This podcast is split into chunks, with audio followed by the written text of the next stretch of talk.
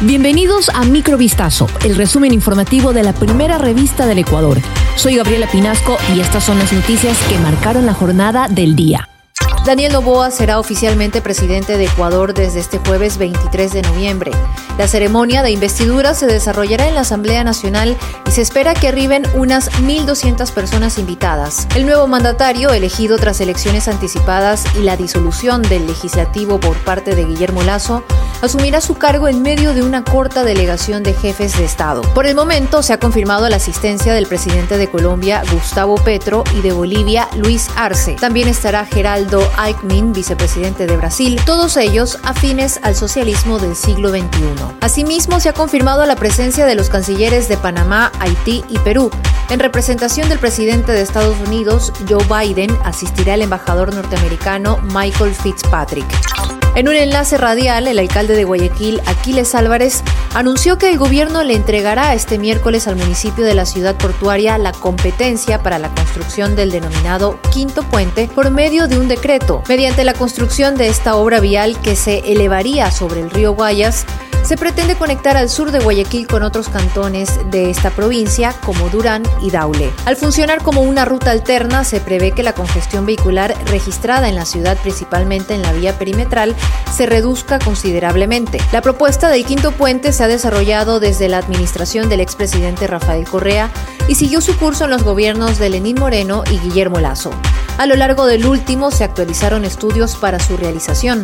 No obstante, esta aún no se ha puesto en marcha. En un enlace radial, el alcalde de Guayaquil, Aquiles Álvarez, anunció que el gobierno entregará al municipio de la ciudad portuaria la competencia para la construcción del denominado quinto puente por medio de un decreto.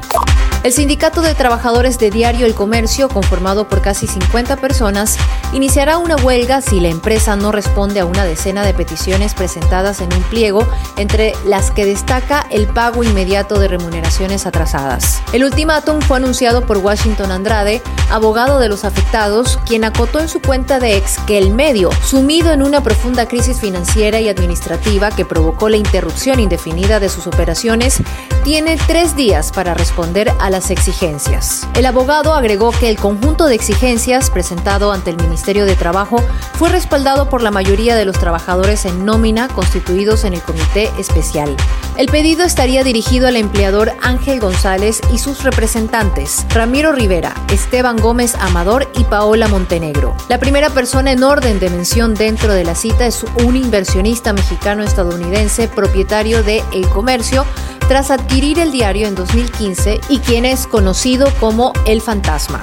Dos policías del Grupo de Operaciones Motorizadas fueron asesinados mientras realizaban labores en la avenida Quito y Francisco de Marcos en el centro sur de Guayaquil. Los gendarmes recibieron múltiples disparos de una o más armas de fuego que, según información preliminar, basada en los registros de una cámara de vigilancia, fueron efectuados por al menos tres sujetos desconocidos que escaparon de la zona. El hecho violento ocurrió aproximadamente a las ocho y media de la noche a dos cuadras del estadio George Capwell. Los cuerpos de los agentes quedaron tendidos sobre la vía pública. Las unidades de Policía Nacional acudieron a la zona para iniciar diligencias investigativas. Aquí varios ciudadanos caminaban conmocionados por el ataque armado. El lugar fue acordonado y los cadáveres levantados. Israel y Hamas anunciaron un acuerdo para la liberación de al menos 50 rehenes en poder del movimiento islamista a cambio de presos palestinos y una tregua en la franja de Gaza tras semanas de guerra y asedio. Israel informó, el gobierno aprobó las grandes líneas de la primera etapa de un acuerdo que establece que al menos 50 personas secuestradas, entre mujeres y niños, serán liberadas durante cuatro días a lo largo de los cuales habrá un respiro en los combates. Tras semanas de negociaciones mediadas por Qatar, el gobierno del primer ministro israelí Benjamin Netanyahu aceptó el acuerdo, después de una reunión que duró casi toda la noche del martes. Qatar confirmó el acuerdo para una pausa humanitaria cuyo inicio será anunciado en las próximas 24 horas y durará cuatro días con la posibilidad de prolongarse. Esto fue Microvistazo, el resumen informativo de la primera revista del Ecuador. Volvemos mañana con más. Sigan pendientes a vistazo.com y a nuestras redes sociales.